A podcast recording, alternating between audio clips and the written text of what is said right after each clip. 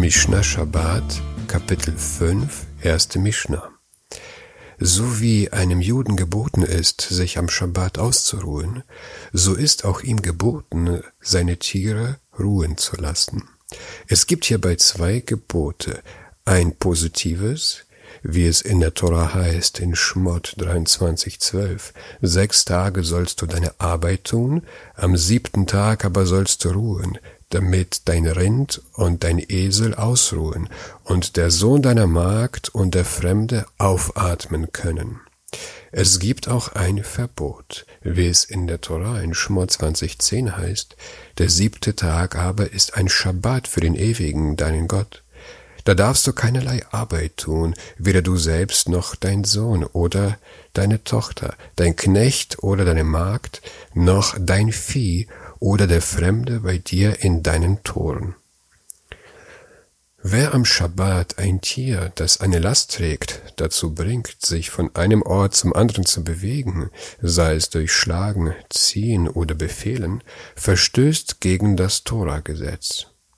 Selbst wenn das Tier einem Nichtjuden gehört oder herrenlos ist, darf man es nicht veranlassen, mit einer Last zu gehen. Allerdings wird nicht alles, was ein Tier trägt, als Last definiert.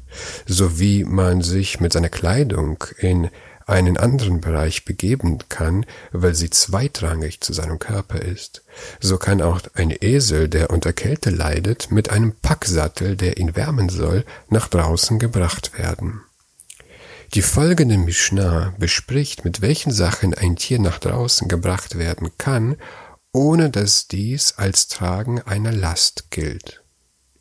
Sagt die Mishnah.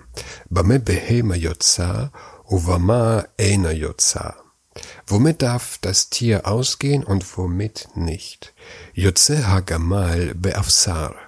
Ausgehen darf das Kamel mit dem Halfter. Ein Halfter ist ein Zaum ohne Gebissteil. Er dient dem Zweck, dass das Tier nicht wegrennt. Deshalb gilt er nicht als Lastentragen. Venaka Bachatam. Das Kamelweibchen mit dem Nasenring. Das Kamelweibchen darf mit einem Nasenring auf die Straße gebracht werden. Da es dazu dient, dass es nicht wegrennt, gilt der Nasenring nicht als Last. Luvdekis beformbia, der libysche Esel mit dem Zaum. Der libysche Esel darf mit einem Zaum mit Gebissteil nach draußen gebracht werden, weil das die Art ist, wie man den Esel vor dem Wegrennen hütet. Das Wort Frumbia kommt aus dem griechischen Forbeia und bedeutet Halfter.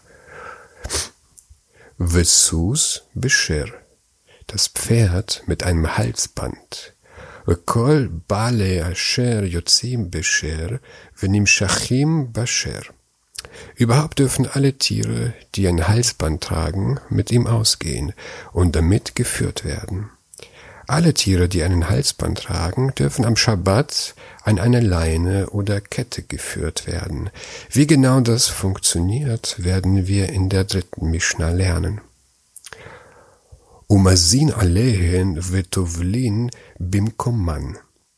Dieselben Sachen bespritzt man und taucht sie an ihrem Ort unter. Wurde die Kette und das Halsband unrein durch die Unreinheit eines Toten, zum Beispiel das Tier befand sich mit einem Toten in einem Haus, dann kann man das Halsband mit der Asche einer roten Kuh besprengen, um es wieder reinzumachen, oder, oder man taucht die Kette unter, ohne sie vom Tier abzunehmen, wenn man dabei das Halsband lockert, damit das Wasser an den inneren Teil des Halsbandes reicht.